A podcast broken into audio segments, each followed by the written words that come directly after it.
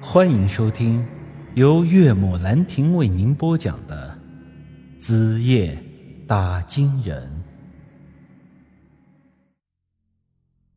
二狗刚才被那条黑蛇吓得不轻，颤抖着声音说道：“玉玉哥，这谁呀？送这东西过来，他是想杀人呐！”我深吸了一口气，缓缓的呼出。二狗，不管他是谁，他既然要跟咱们玩狠的，那咱们也不要客气了。你现在啊，让保姆大妈去外头买只大红机关的公鸡回来。好嘞。昨晚那事儿过后，我细想了一下，我觉得我昨天那引路符下的还是草率了一些。打金人密典说的。你可以对人家用符，但如果人家也是懂行，那很轻易的就能破掉你的符，然后给你来个反将一军。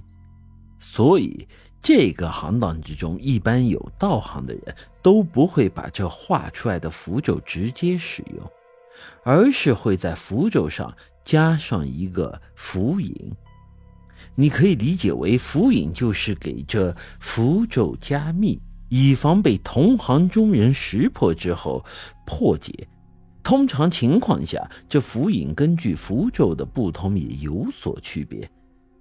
像寻路符这种普通的符咒，就用着雄鸡血；通灵方面的符咒用香灰；正邪方面的符咒用着尸油。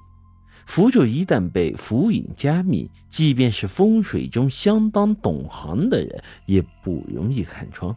当然，一些有资质的高人，符引也是会被他破解的。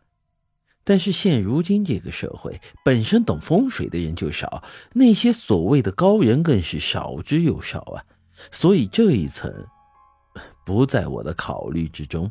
于是，大公鸡被买回来之后，我又下了一记寻路符，对象就是今天被送过来的黄纸包。不出意外的话，这应该就足够让我们找到这个人了。我和二狗通过这寻路符的指引出了门，穿过几条街区，来到了一个比较熟悉的地方——桃花巷。各位。可不要以为这是什么高档的文雅古巷道，桃花巷三个字是用破烂的霓虹灯框出来的。想象一下这个场景：夜深人静的时候，你走过一条破烂的街道，然后。旁边出现一个路口，上面“桃花巷”三个字一闪一闪的，里面还时不时的走出个穿着暴露的女人，笑嘻嘻的对你说道：“大哥来玩嘛。”没错，这桃花巷其实就是个鸡窝。我细看了一下这巷道里面的事物，一下子就懵了。这。不就是昨晚上我们来的那个地方吗？这巡路符怎么又把我们引到这个地方来了？我这寻路符明明加了这符引，难不成还是被那人给识破了吗？考虑到昨晚上发生的事情，我和二狗一时间没敢进去。要是待会儿又被误会成嫖客，让这警察叔叔抓走了。哎，那可就太悲催了。于是，我和二狗在巷子门口啊守了一会儿。由于这里的人大多数夜间工作，所以大白天里面的房子全都是这门窗紧闭，周围一片安静。从某种角度来说，我的活计和他们的工作还有些像，都是晚上卖力气，白天睡大觉。只是不同的是，我走的是夜路，而他们开的是夜车呀。我们在这里等了大概半个钟头。由于今天白天一直在睡觉，出门的时候已经是下午了。这时候太阳西斜，已经是黄昏时分。突然，里面有一高一矮两个人走了出来。高的那个人是个中年男人，身上穿着西服，脸上戴着金丝眼镜，头上顶着一片地中海，看样子是一个有钱的老板。矮的那个是个年轻的小姑娘，身上穿着当下流行的 GK 制服，肩上挎着一个可爱风格的白兔子的挎包。这年纪轻轻的样子，看上去似乎还是未成年。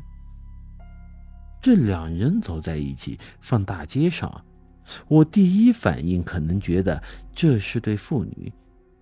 但这从桃花巷里走出来嘛，这关系可能就不一般了。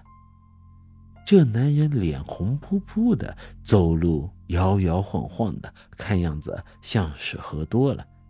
他的手搭在那姑娘的肩上，时不时的揩着油，而那姑娘嘛，一脸笑嘻嘻的，一点也不反感他。两人看上去很是暧昧。就在这时，二狗在我旁边小声说了句：“狗日的，一点都不讲规矩！这么小的妹子，他也下得去手？”我不以为然的吹起了口哨，假装啥也没看见。两人缓缓的走到了这路边，可就在这时，我那张本来停下来的驯鹿服突然就朝他们飞了过去，我心里一颤。这符咒没破，难不成那个高人就是两位的其中之一吗？本集已经播讲完毕，欢迎您的继续收听。